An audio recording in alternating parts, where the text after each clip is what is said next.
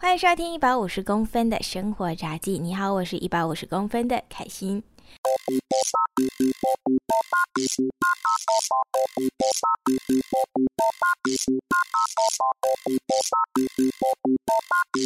今天的这一集节目已经来到了二十集，真的是哇，有一种觉得蛮不可思议的感觉吧。毕竟我跟嗯 BTS 的成员们、伙伴们，也就是 Kinsey、Rachel 和 Christy，就是那时候讲一讲说，诶，我们要来做这一个好好经营我们的 Podcast，然后也不知不觉就这样坚持了四个月。是坚持了四个月呢，还是享受了四个月呢？咦，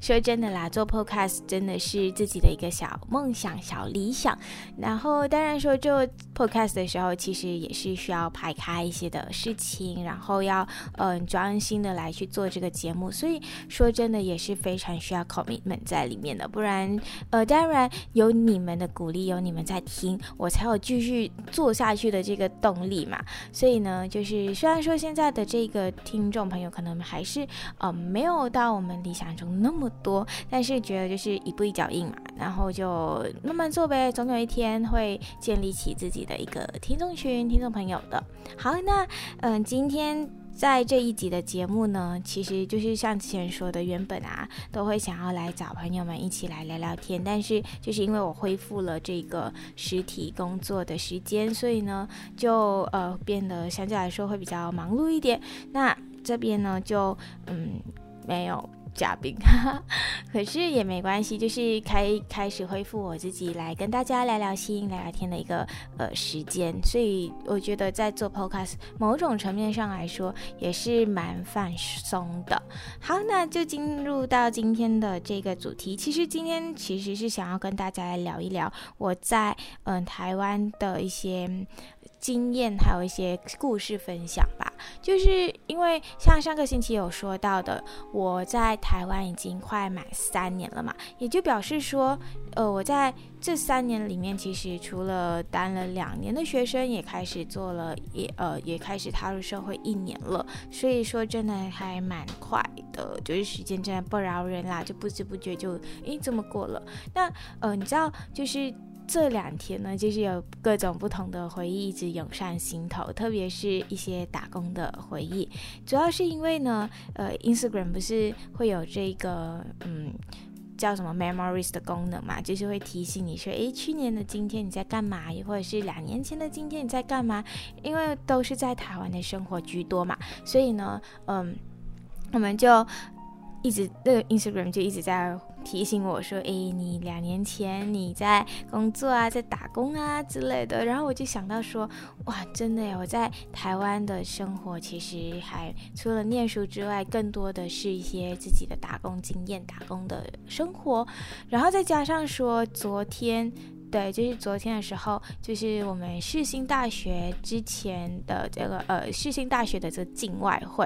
境外会就是呃所有的台湾以外的，就是各个地区的这些留学生的一个聚集地啦，一个一个协会，一个嗯课外活动对之类的，反正呢就是一个嗯他们的这个粉。呃，IG 呢就出了这个限动的 bingo，然后就说台湾留学的学生会做的事情，然后第一个呢在左上角第一个格子啊，他就写打在台湾打工，哇，这在台湾打工啊，真的是我想基本上几乎每个台湾留学生多多少少都会有打过工这件事情，所以呢就觉得。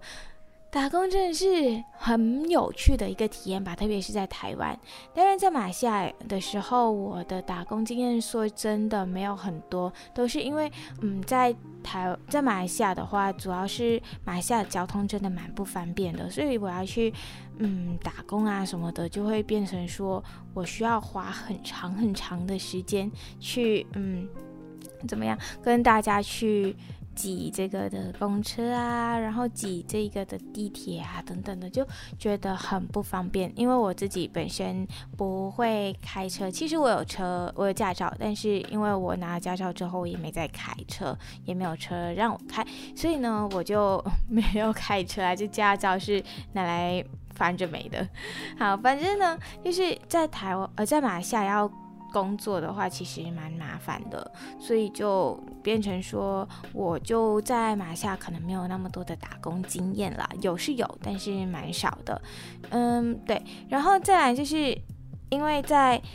马来西亚的这一个打工啊。会，其实时薪相对来说是蛮少的，可能少的话三五块，然后高的话去到十块、十一块。说真的，十块、十一块已经算高的，如果是算时薪的话。但是在台湾，就像我之前呃在某一集节目也有跟大家提到的，其实台湾的时薪现在呢，今年度啊已经来到了一百六十块台币，也就是大概有二十多块马币了。所以就会觉得这样子做。下来啊，在台湾其实打工还蛮划算的，就是你一天做下来八个小时，以时薪来算，哇，真的是，嗯，就是以学生来说啦，就已经是蛮不错的一个价格了。好，那 anyway，今天呢，就是想跟大家来聊一聊，就是我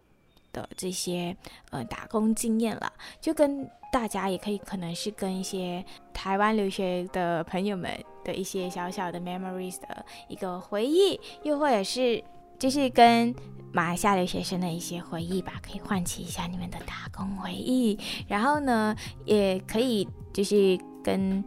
呃马来西亚的朋友，又或者是即将来呃台湾念书的这些学弟妹们。可以做一些小小的分享，毕竟九月份也是这个的开学季。现虽然说现在不晓得能不能飞来台湾念书了，还是要线上上课这件事情，嗯，这个可能还没有一个很明确的情况。但是呢，就是可以跟大家说，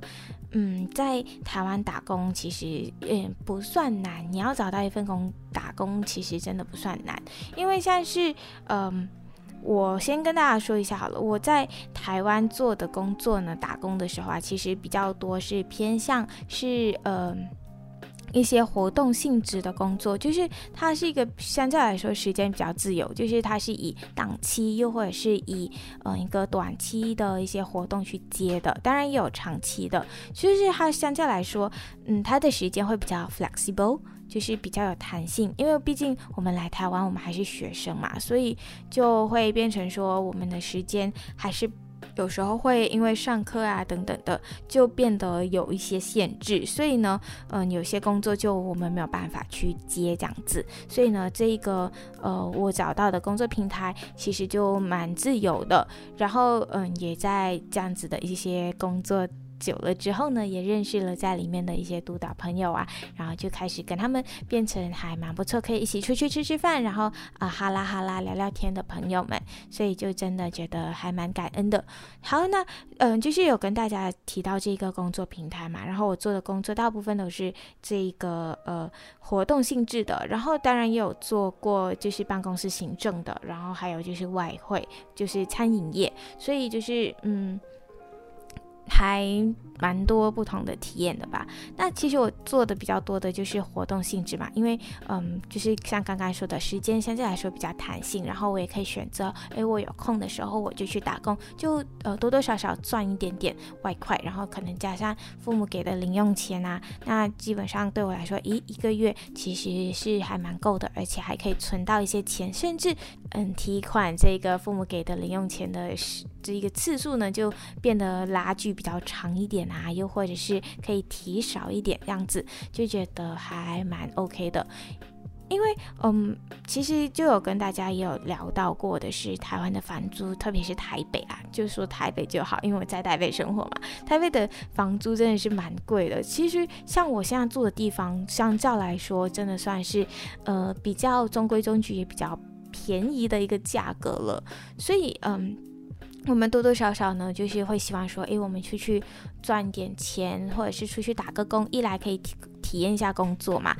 二来呢也是可以就是赚一点钱，然后就是可以负担一下自己的房租，所以嗯，就是我们那时候打工的一个动机。因为我来台湾之后啊，我之前在马来西亚的生活就是没有在出去外面打工嘛，然后嗯，就是在学校宿舍里面住，所以在住的这些时间就其实真的比较少外出。然后我们的排课呢，就是我们的课程表都是比较固定、比较死的，所以就是会觉得好嗯比较难去打工。然后基本上我知道的是我。那一届的同学，好像大部分吧，几乎百分之九十都是没有在打工的，所以。嗯，可能是因为真的时间上面的关系啦，我们的课程表真的是没有办法自己去排，然后再加上自己有社团活动，就是课外活动啊，然后有社团的话，就表示说你的时间诶又要分出来去参加社团啊，然后如果社团有时候要办一些大型活动的话，基本上你就没什么时间了，所以就是蛮难取舍的啦。然后来到了台湾之后呢，我就真的一个社团都没有参加。这会不会有遗憾呢？在台湾没有参加社团呢？然后我想一想，其实也还好，因为我就是学校的那个社团开放日嘛，然后我就去看了一遍，嗯，真的没有我感兴趣的一个社团。以前的话，嗯，之前我在进大学的时候，在马来西亚进大学的时候，我那时候就第一个想进的社团就是。基督教的一个社团，就至少你在学校里面可以找到属灵伙伴嘛。可是呢，来到台湾之后，我反而没有想要去，主要是因为我有问过，但是他们的那个嗯社团时间可能跟我就是没有到我很想要去的一个社团时间。再来就是我会觉得，因为我平时自己还有去教会嘛。所以我去教会的话，然后嗯，长期稳定在那边聚会了，也觉得说，诶，这个好像又没有必要进特别特别进一个社团了，所以就对，到后来就是在台湾就真的完全没有社团生活，然后反正就是嗯、呃，空闲的时间、有空的时间都拿去打工了。好，那我们讲到这个打工的一些平台啊，除真的在台湾要找打工，真的蛮简单的啦。你其实像我很多台湾的同学，有的是在成品书店啊，然后有的是在餐厅打工，然后也有的是在做一些剧场啊，然后也有一些真的是去到嗯行政的一些可能行销。的公司去做一些行政上面，又或者是行销上面的一些工读，所以就觉得嗯，还蛮不错的。就是你如果不要以实习生的身份进去的话，你就是你可以学东西，同时你也可以呃，就是赚点钱。所以就是对自己的技能来说，也比较有实战经验了。那我在呃，我们马来西亚留学生的话呢，其实。以世新或者是以就是我们这种双联制，也就二加二的学生啦，因为学长姐其实都会蛮照我们的，然后就跟我们说，诶，你们加进来这个社团，加进来这个呃群组，这个 group chat 里面会有发布很多工作。那如果说你们觉得合适的或者你们想做的，就去报名看看，基本上都是还蛮容易中的啦，因为就是学长姐马来西亚人给这给这个公司的印象就还蛮不错的，所以呢，基本上你报名。大部分啦，大部分都会被接受的。所以呢，我一开始进来台湾，在台湾工作的时候，我记得我第一份工作是等到了，嗯，来台湾的两个月之后吧，就是十一月份的事情，我才开始正式接了自己的第一份小小的活动攻读。然后这一个活动的话，它就是一个。嗯，网络平台的周年庆，主要负责的东西呢，就是很简单，就是聚客拉客，然后请路过的民众呢来参加我们的活动，跟他们说一下活动的规则啊，然后请他们完成活动，完成打卡，诶，这样子就可以了，就是非常简单、非常 easy 的一个嗯。工作吧，所以那时候坐下也是真的觉得还蛮开心，也蛮有趣的。因为也是因为这样子哦，然后后来其实，在毕业之后啊，投履历其实也是有投这一家，嗯，就是我活动的这一个，就是这客户啦，对，这一家平台。然后嗯，其实也让我开始觉得说，诶，打这种活动工其实还真的蛮有趣的。因为跟大家说一下好了，在做这种活动工呢，就是我。找到的这一家活动公司，也不是说我找到，就是学长姐这样子一直一路介绍给我们的这一个活动公司呢，其实它真的蛮不错的，就是它嗯工工作内容相对来说真的没有到很难很难，然后薪水就是会照着你的这个嗯、呃、就是照着劳基法给啦，然后再来就是如果加班的话，就是会有加班费，然后再来还会包餐，就你知道对于学生来说包餐是一件非常。嗯，觉得还蛮感恩的事情啊，就是你工作，然后他还包你一个食物，然后一来就是你不用再另外去花钱，二来呢就是你也不用去想说啊，你短短的休息时间，你还要出去外面找食物啊，然后排队啊等等的，这些就很耗时间嘛，所以就直接跑包伙食。嗯，那时候也觉得还就是会觉得很方便，很很就是。就会省下一餐的这个伙食费，然后就觉得还蛮开心的。但时候其实真的没有想那么多啦，就是觉得说哇，我省下来了一餐。对，那时候毕竟还是个学生嘛。好，然后呢，嗯，除了这些活动性质的工作之外呢，其实还就是也是在这一家活动公司下面的，然后也因为这样子呢，就参加了这个演唱会的呃 event crew。演唱会的话，就我比较印象深刻的是，我做过费玉清的，那时候他不是要退休了嘛，然后他就办了一个台北在小巨蛋的演唱会，然后就真的是在那一段时间，哇，一直天天 every day every night，OK，就是在听这个费玉清的演唱会，然后听他说一些冷笑话，然后他的冷笑话还蛮有尺度的呢，但是我没有办法实际的去看。这个的演唱会，我只能听这个的演唱会，因为我做的是在场外外场的一个资源，然后就觉得，嗯，还就是就觉得很怎么样呢？很有趣吗，哈 哈之类的。反然后我就我印象，因为那个演唱会呢都是在台北小巨蛋进行的嘛，所以就是那时候我在做的时候，真的也遇过一些蛮可爱的，呃。蛮可爱的听众，蛮可爱的观众朋友，就是他们，因为我们其实要站，就是站一整个晚上，然后就是看一看有什么需求，也要引导一下厕所啊，提醒一下票记得要拿着啊，等等的这一些。然后，因为我刚好被分配到就是在嗯小巨蛋的一个包厢吧，听说呢包厢很容易看到就是艺人朋友，但是。其实我脸盲，然后对台湾艺人也不太熟悉，哈哈。所以呢，其实还蛮长，就是艺人经过我眼前，然后我也是会呃，就是错过的。然后，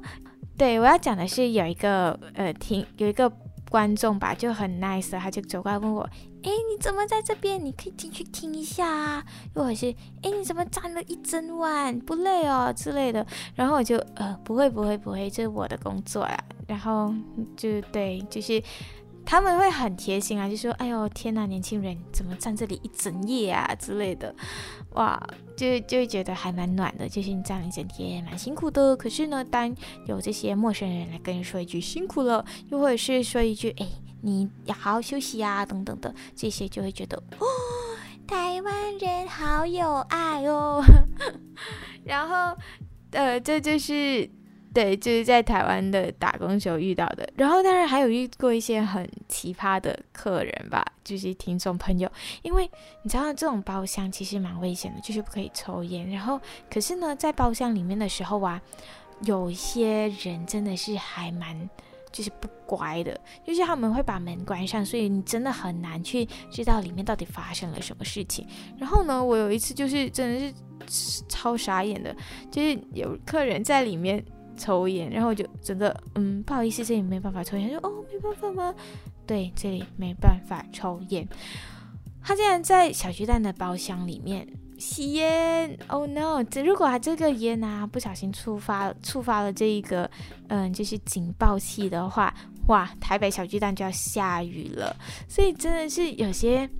这些听众啊，真的是很坏蛋，怎么可以做出这种事情呢？就是在做这个嗯演唱会的工作的时候，都是还蛮好玩的。然后我主要的都是在做外场居多啦，就是验验票啊，然后呃支援一下场外。那那一场的话，我印象中我是没有做过吧，但是听说在那场的朋友基本上就是会比较爽一点啦，就可以直接看到舞台效果嘛。就是有时候还蛮羡慕的，但是就觉得也还好。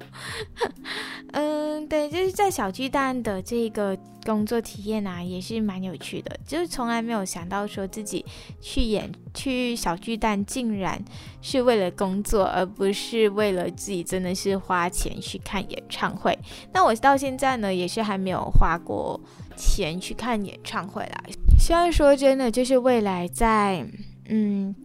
疫情好一些，然后有机会就是自己花钱，然后自己去看一场演唱会。就是，嗯，其实说真的，也不是我不想看啦，只是就是刚好也没有觉得说想特别特别特别特别想看的一场演唱会，所以就。也还没有买到票啦，但是也希望说这个是我的一个小小的 bucket list 啦，就是希望说未来真的有一天可以进到台北小巨蛋，然后看演唱会，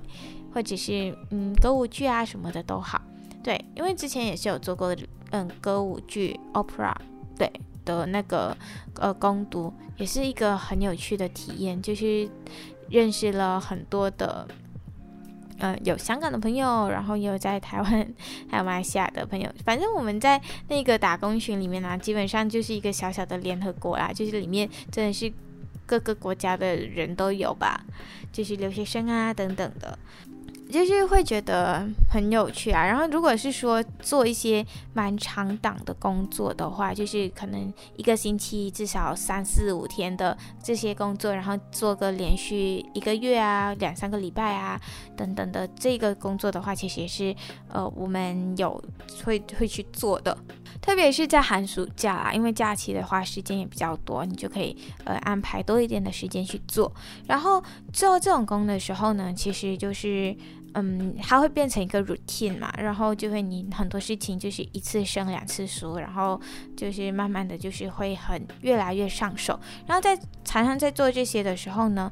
也是一样的，就是跟在那个环境里面的人开始去打哈拉，然后就认识他们，就觉得嗯可以同时是扩展自己的一个社交圈、社交圈子这样子，因为。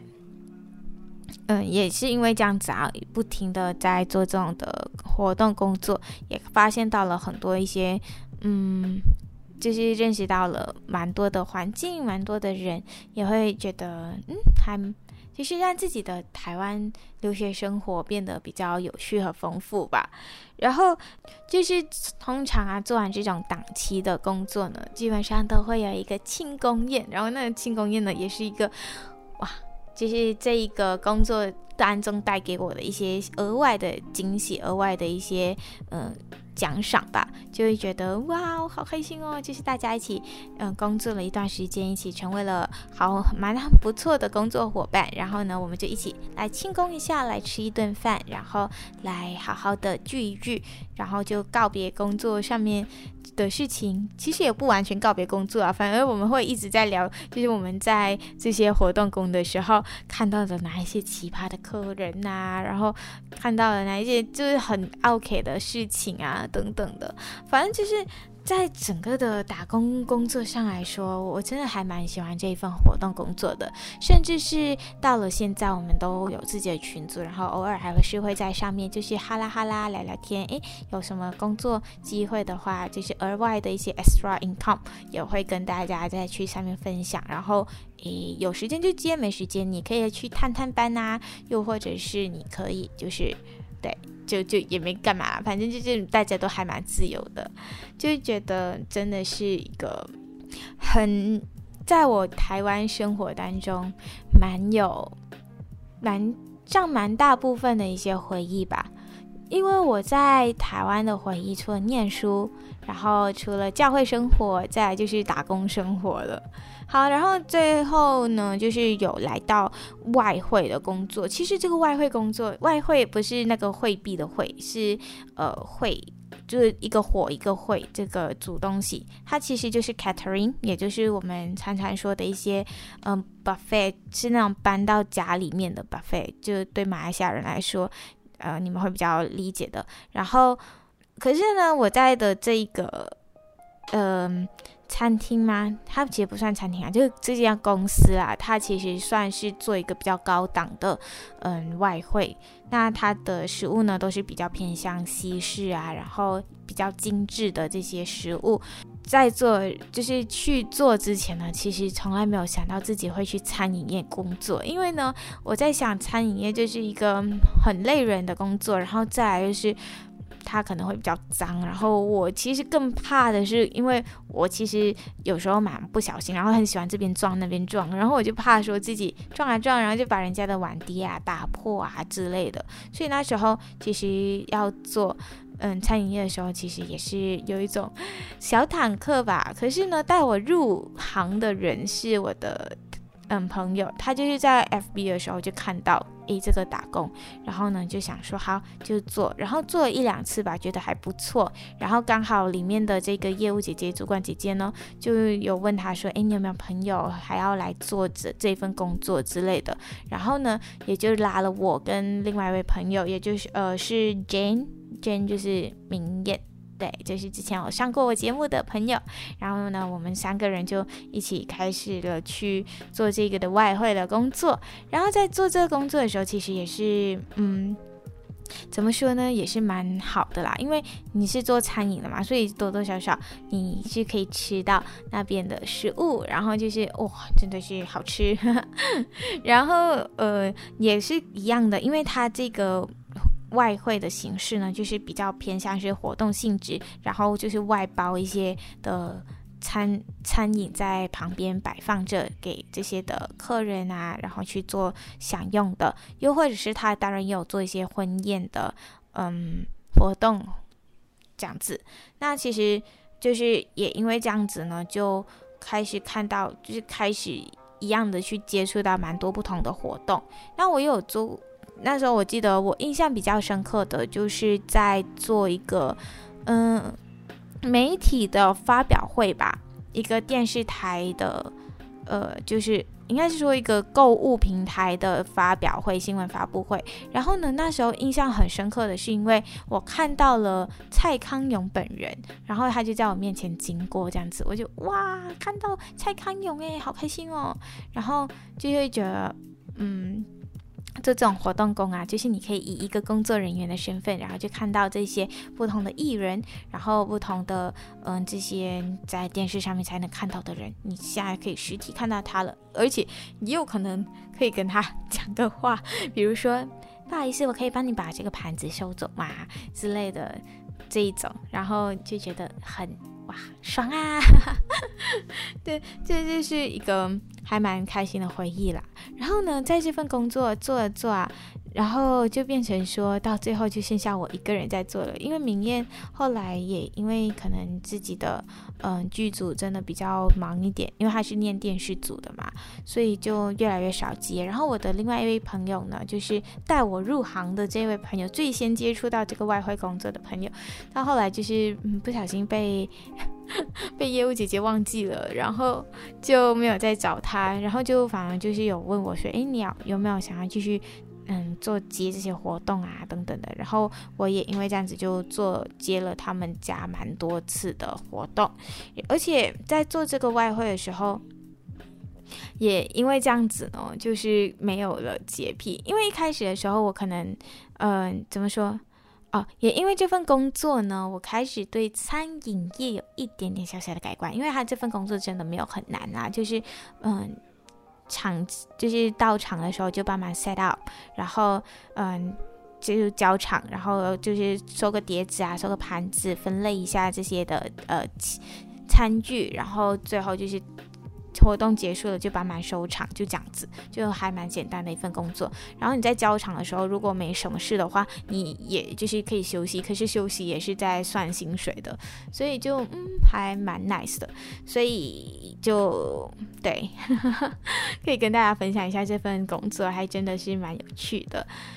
然后哦，对，讲到洁癖这件事情，刚刚其实有讲到，以前你知道，呃，因为我是处女座，然后处女座给人家的印象就是你有洁癖啊，然后很龟毛啊什么的。然后我发现到，其实我是一个嗯非典型处女座吧，就是鬼说龟毛又好像没有到很龟毛，然后说洁癖啊、哦，我自从做了这份外汇工作之后呢，就。没有所谓的洁癖了，因为你知道，就是这种餐餐盘盘啊什么的，其实就是有很多人的一些嗯口水啊，又或者是吃不完的东西啊，你要帮他们处理掉。所以以前啊，之前啊，刚开始的时候会觉得呃，呃，就是需要克服心理的那一关。可是到现在呢，就嗯、算了啦，就是就就就是人家的厨余嘛。就是已经习以为常，而且呢，有时候我会需要到他们的厨房去做这个的备货、备料啊等等的，就是协助一下啦。然后就是里面，你知道，就是这种厨房，其实说真的啦，你要做到一百 percent 的干净，是真的非常难的，多多少少其实还是会有一点，就是小昆虫、嘎杂呀在里面，然后。就是有时候工作到一半，就会你会你就会看到，嗯，蟑螂 baby 出来了，所以呢，就变成说到最后就是已经习以为常了，就觉得，嗯，好吧，就就这样就这样，哈哈，因因为还是也也就是因为这样子，之前有一个同事吧，就是这个外汇的同事，其实还算是业务，然后他是一个男业务，然后就跟我说。诶，因为他看到我看到蟑螂还蛮冷静的，然后就说：“诶，你不怕哦？”然后我就看着他，嗯、呃，你们的这个厨房的这个多的也不少这些小可爱呢。你觉得如果我真的怕的话，我还会留在这里工作吗？所以就是会变成说，也因为这样子呢，训练了自己的胆量，然后就觉得说，哈，蟑螂而已，小 case 啦。就这样子，可是说真的，我其实并没有怕蟑螂，而是我觉得蟑螂很肮脏，所以我不想要碰它，因为呃呃，应该也没有人想碰蟑螂啦，就是我会不想要接触它，然后就很想要躲它、闪它这样子。可是我不会看到蟑螂就嗯、就这种惊吓之类的，就就不至于啦。然后。像是前几天，其实也非常的勇敢，杀了一只蟑螂耶！因为呃，我的隔壁的房间，就我的朋友啦，就是他怕蟑螂，然后就敲我的门，就请我说：“开心，你怕蟑螂吗？你可以帮我处处理一下吗？”然后就嗯，看着下蟑螂，然后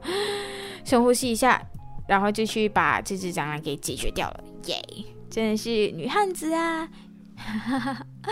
好吧，然后也在做这个外汇做久了之后呢，也跟这个业务姐姐比较熟了嘛。然后，然后公司老板也知道我，所以呢，他就后来有问我说，要不要到他们的办公室去做一些行政上面的工作。就其实也是很简单的一些工读，就是嗯，整理一下发票啊，然后帮忙去还个钱啊，然后嗯，就是一些整理上面的东西，就是还蛮简单的一些工作啦。然后也因为这样子就，嗯觉得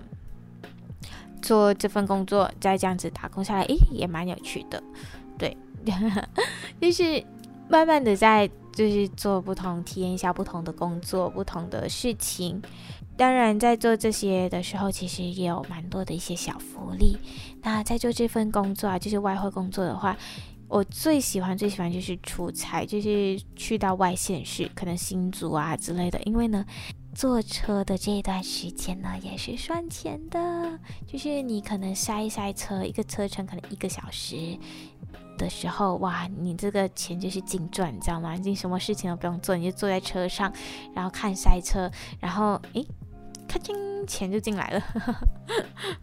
好，这这这就是我在这个外汇的工作。然后其他的一些打工经验，就像是可能嗯。呃，就是接个电，就是一些活动，可能讲座活动啊，又或者是去帮忙包包货啊，去一些公关公司、行销公司去看、去资源之类的。其实说真的，这些工作相较来说，真的都没有很难。可是呢，就是让你让我自己去体验到了很多不一样的活动，然后也就是因为这样子呢，才开始了我。就是想要转行嘛，也不是说转行啊，就是想要在活动公司或者行销公司去工作的这些念头。对，现在是算是一个 inspired 吧，因为我就想说，我的这些工作经验啊，都偏向是活动式的居多，所以也就让我说想到，诶，那不如我在毕业之后，我就来找一份跟行销又或者是跟呃这些活动有关的一些工作来去做做看。所以也就是因为这样子，我在毕业之后啊，找的工作都是偏向是，嗯、要么就网络行销，要么就是这些活动公司去面试去。嗯，去面试的，对，也就是嗯，表示说我现在做的工作其实也是行销嘛，也是活动的嘛，所以就是自己实际在做的时候，就会发现到哇，这要 plan 一个活动真的是很不简单的呢。真的真的很不简单，因为像是我之前在做这种活动工作，比较偏向是 BA，也就是派遣人员，呃，AKA 就是 promoter，又或者是推广人员这样子。就是你是一个工读生的身份，你要承担的责任可能没有那么大，你也可能没有办法看到所有的细节，因为你就是比较偏向执行面的嘛。但是呢，一个在当我自己开始进入到行销公司，然后在做这些策划的时候，我才会觉得哇，天哪，也太难了吧！特别是要想提案的时候，就真的是觉得 好烧脑哦。然后你要做的事情，就是你要去想到很多很细面、很细面、很细面的事情，才能够大大的避免犯错率这件事情。然后就让我真的觉得，真的当这些行销啊，又或者是当这些嗯。活动啊的小员工真的是很不简单，就是你要做的事情，你要去控场，然后你还要去自己去策划你你的这些活动，哇，真的是很大的挑战。然后因为所以呢，才会想到说，我还是去当个学生来当这些的 PT，哇，这样子就真的是蛮够。就是你做这种执行面的东西，就一来就蛮有趣的。二来你就可以学到很多，然后也可以去参考一下别人的一些办活动的一些 SOP 啊，又或者是一些，又或者是一些创意在里面。就是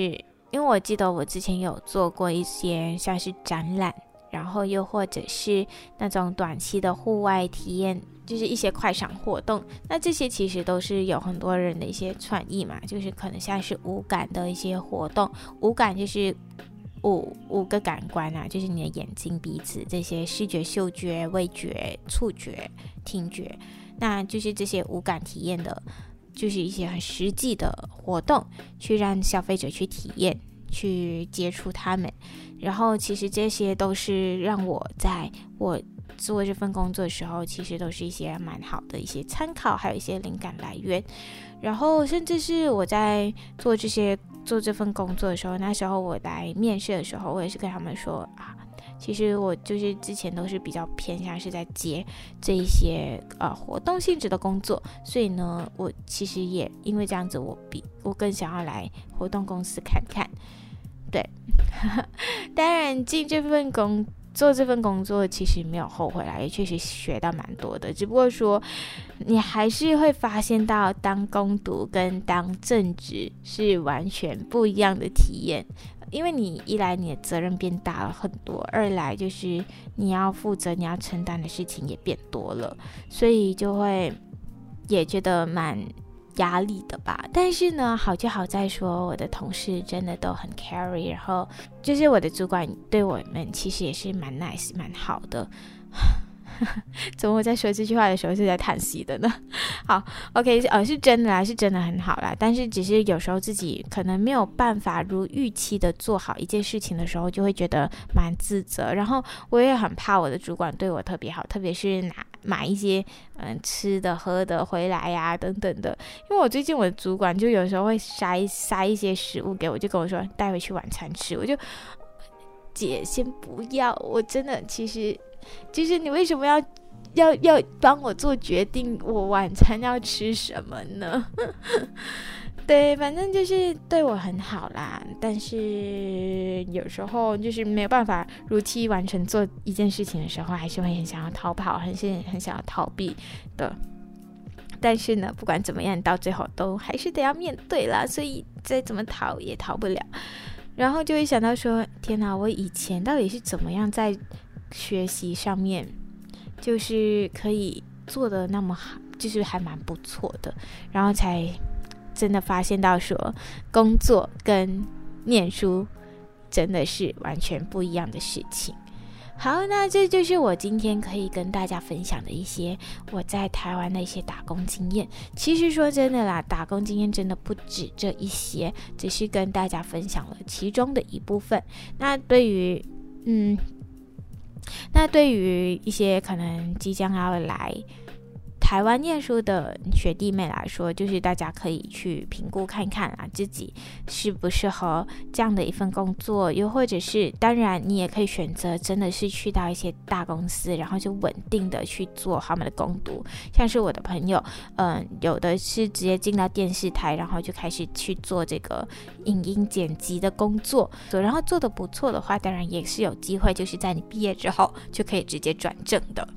那这边也想跟。大学生吧，又或者是在台湾留学的学生，说其实，嗯，大学生活真的是还蛮有趣、蛮丰富的，就是你很多事情你都可以自己去做决定，自己去做选择。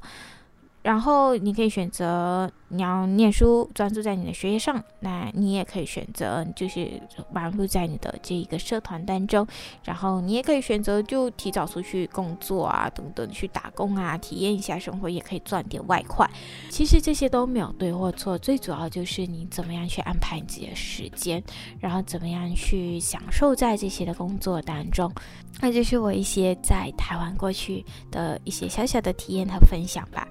就是纯粹的，就是想分享而已，也没有特别说什么，嗯，就是人生大道理啊之类的。就是真的还蛮感触的，你能够在台湾来到这边异乡，然后你可以找到一些，嗯，可以帮补一些零用钱开销的这些工作，你也可以同时学习到，嗯，就是一切职场上面的。职场上面的事情，所以那时候就觉真觉得说很 nice，很就是很不一样啊。嗯，对，好，反正这就是我自己在台湾的一些生活。然后我想我也没有很仔细的跟大家分享过，所以就来分享看看吧。因为真的最近就是有很多的 memories 这样子的，一直嗯，就是浮现在我的脑海当中，就想起。过往在做这些工作的时候，真的都经历了很多有趣的事情，也见识到了蛮多的大场面，所以就真的，嗯，蛮有感触的吧。所以就是跟大家分享一下，当这一个杂记来去做分享，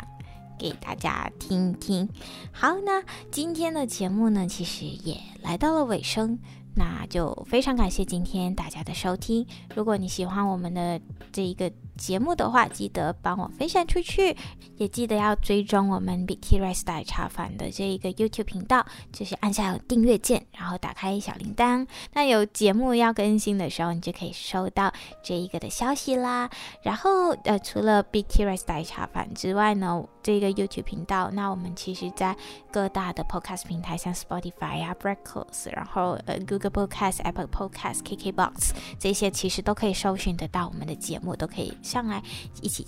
一起听的。那主要就是 YouTube 的部分呢，是有一些互动感啦，因为我们有 Live Chat，就可以在不边播的时候呢，就是边跟我们一起聊天这样子。除了这个一百五十公分的生活炸鸡之外呢，那我们还有另外两档节目，一个是星期日的 TikTok Hours by Christy，然后还有另外一个是我们长大啦 by Kingsley 和 Rachel，就是我们都会聊一些我们各自的想法、各自的话题，就是嗯想到什么就聊什么吧，也没有说特地硬性规定说哦我只能做这样，因为其实我那时候在呃我们那时候在想我们的 Podcast 的时候呢，其实。对于定义来说，我们真的没有局限到很大，就是会比较偏向。我在选择的时候也会选择这个 personal blog，就是就是自己的一个个人的分享吧，或者 lifestyle 这样子，就是可以跟大家去做分享的。那如果说你有希望我来跟大家聊什么话题的话呢，也可以。呃到这个 Betty Rice 带茶饭的 Instagram 跟我说，然后又或者是可以到我的个人这个 Instagram K A I S I N K E N G 开心 Ken 来去呃留言，或者是就 DM 我，可以跟我分享一下你的一些想法，又或者是你希望我能够做什么内容，都可以来跟我聊一聊的。那我就想尽办法来跟大家聊你们想要听的话题。那我们今天的节目就到这里了，感谢你的收听，那我们就下期再见，拜拜。